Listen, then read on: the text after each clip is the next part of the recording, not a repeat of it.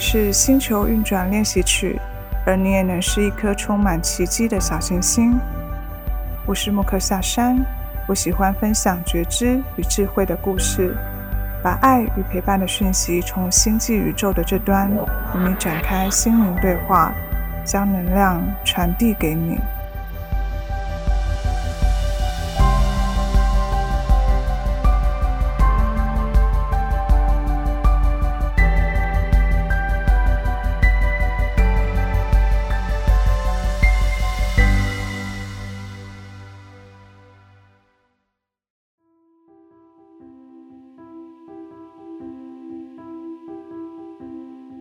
嗨，亲爱的小行星，欢迎回到星球运转练习曲。我是莫克夏山，希望最近的你也都好哦。那今天呢，想要来跟你分享关于我很久之前去看的这个展览的一个心得分享。这一个展览是在二零二一年十月份的时候去看的。那这个就是当时很有话题性的盐田千春的展览，是一个相当热门，然后。大家都争相想要看的一个很棒的展览。如果说有看到他的作品的小行星，我想你应该很有印象他的作品特色。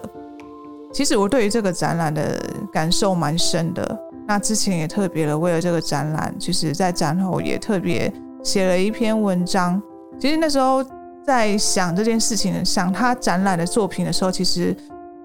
整理跟酝酿了蛮久的。所以其实这也都是展后才慢慢的去分享这样的讯息。那其实我现在分享的这个音频也是在我展后那段期间感受还很深的时候，然后还很有印象，感觉还很多的时候，把它记录下来的。如果说你有看过的话，也许也可以呃来重新温习你那时候看过的感觉。那如果说你还没有看过的话，当然也欢迎你可以透过我的分享里面。去感受我所看见的东西，让你有一些呃不一样的体会，或者是说你也可以看网络上的一些展览照片啊，边听我的分享，也许也会有一些共鸣。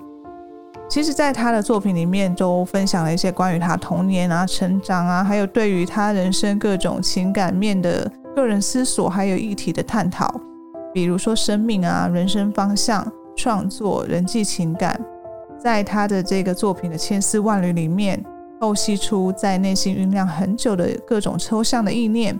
连接遗留下来的物件，捕捉那些人在物件上保留的一些过往的气息，还有记忆，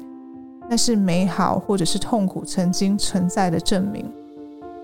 那在观看他的作品的时候，都可以感受到他在透过创作里面认真去面对人生的各种挫折与课题，也努力在。寻找真实的自我，在各种限制里面试着想要挣脱，或者是纯粹想要去表达这个限制的存在。他用他的方式呢，从他的作品里面去找到疗愈内心的出口。那也透过创作，把内心的想法透过他的身体行为艺术啊，不同的媒材来去展现他内心真实的体会，感受到他在这个过程里面试图找到可以让精神得以自由的一些渴望。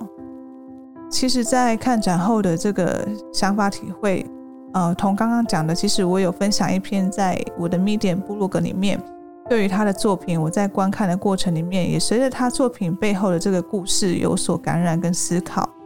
关于物件还有生命的存在，其实都是此时此刻促成我们现在这个样貌不可或缺的部分。那这当中其实包含着独一无二的情感交流，那是很重要的生命流动的证明。若是你有兴趣的话，也欢迎去看我更多的文字分享哦。其实，在他的文字里面，我看到一种孤独。那今天这集音频呢，主要是想要透过孤独的视角，去看看这个艺术家的作品带给我的感受。回想观看他作品的过程里面，我其实呢，最感受到的就是他独自面对各种生命课题时，思索的各种孤独的时刻。比如说，他对于创作的自我怀疑与挫折，人生方向的迷茫，思乡的情怀，对于宇宙的敬爱，情感关系的连接，生命存在与消失与否，各种我们可能也会有的课题，都随着他的思索慢慢转化成创作的泉源。就像他那缠牵的绳里面，透过对于某件事情的体会，延伸出对于物件本身以及思索之间的连结。那这个过程经历的各种情绪的吸收跟转化，将这些深层的感受变成他创作的力量，形成独特的核心概念，还有作品跟他行为艺术的展现。那在这个作品里面啊，随着他创作过程呢，里面那些重复的线、物件，还有持续透过身体展演的各种行为，其实都可以感受到他的思索在这些物件以及用他自己身体为载体的这个状态里面。都任凭了他的思绪、记忆来回的在这个载体流转流窜，可以想见这些记忆跟认知对他来讲，其实所从中汲取到的能量跟情绪的涌现，是他某个人生阶段非常浓烈而且影响至深的。那经过时间的淬炼，随着心境的沉淀，转变成属于他自己的美跟精神，他充分展现对。抗拒啊，生死的思索啊，看不见完美的自己，对生命跟人生的追求，关系情怀等等，其实都深深的拥抱着他自己的孤独，以及他敏感而细腻的灵魂。那这个每一个创作的过程，都是了解自己的过程。对我来讲，这样的过程真的很美，而且很坚韧。那如同一位日本作家森博慈所说的。由沉静衍生的美，可说是从肉体趋向精神的转捩点。创造要看的不是必须耗费多少劳力，而是挖掘蕴藏其中的精神价值。精神的深度，能让活着的时间成为素养，而让人因此发现属于人的洗练。所以，我觉得他的作品所带给我的共鸣与感触，就是他将这些独自在记忆里酝酿的这种各种种子。随着时间的沉淀，单纯真切的透过身体行为的演绎，简单的媒材进行冗长的反复的创作，慢慢转化成他自己想要传达、分享的人生体会，充分展现他所谓的精神淬炼以及自我理念的探索探讨，糅合了他个人的经验跟记忆，而形成这样独一无二的个人艺术风格与故事。既包含抽象的意涵，又有具象的理解。其实我在这个过程里面是非常受到他作品感动的。生命确实是非常孤独的，每个人都有这样的孤独的时刻，要独自面对各种生命阶段啊，各种道理认知的挖掘跟体会，像是人生的方向啊、关系的建立、生命的挫折等，都是我们需要独自去理解还有度过的。用自己的方式去体会每一个心境，我们独自去。敞开一个世界，与各种人事物进行连接，这就是我们的世界。我们需要孤独创造的世界。其实孤独带有一种沉淀的力量，跟自己本身有关，跟别人无关。这是我在这个作品故事中所感受到的深层的力量。那与一般人认知的寂寞感，我觉得是有一些不同的。这是一种我们在生命中某刻会需要展现的样貌。这是一种存在于生命的必然感。你独自在面对各种事物的态度跟思索，其实都形塑成你此时此刻你现在这个样子的雏形。所以，孤独其实是一个很重要的力量。